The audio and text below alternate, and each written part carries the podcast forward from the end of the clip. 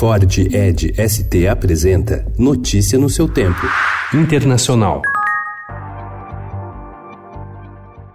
O Irã anunciou ontem que estava ultrapassando os limites do nível de enriquecimento de urânio estabelecidos em 2015 no acordo firmado com os Estados Unidos e outras potências internacionais que impediam Teherã de fabricar uma bomba nuclear. Esta última decisão do Irã traz o país mais próximo de onde estava antes do acordo e no caminho de conseguir produzir uma bomba atômica. Nas últimas semanas, Teherã tem anunciado violações deliberadas do acordo como parte de uma campanha cuidadosamente calculada para pressionar pressionar o Ocidente a eliminar as sanções que reduziram suas exportações de petróleo e mutilaram sua economia.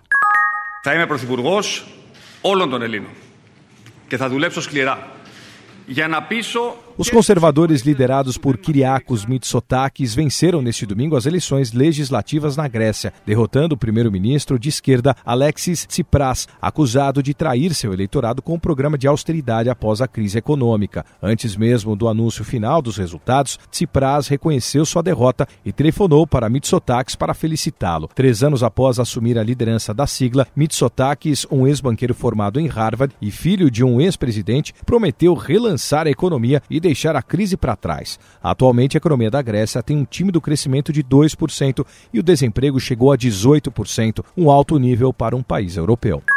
Pelo menos 20% do fornecimento mundial de petróleo passa pelo Estreito de Hormuz, uma faixa de água que separa o Golfo Pérsico de países como Irã, Iraque e Kuwait do restante do mundo. De 15 de maio a 15 de junho, mais de mil navios petroleiros passaram pelo estreito, muitos seguindo para locais distantes, como China e Coreia do Sul. A região do Golfo tem sido afetada nos últimos meses por uma instabilidade que ameaça o fluxo do petróleo. Seis petroleiros foram atacados desde maio em meio à escalada de tensões entre o Irã e os Estados Unidos.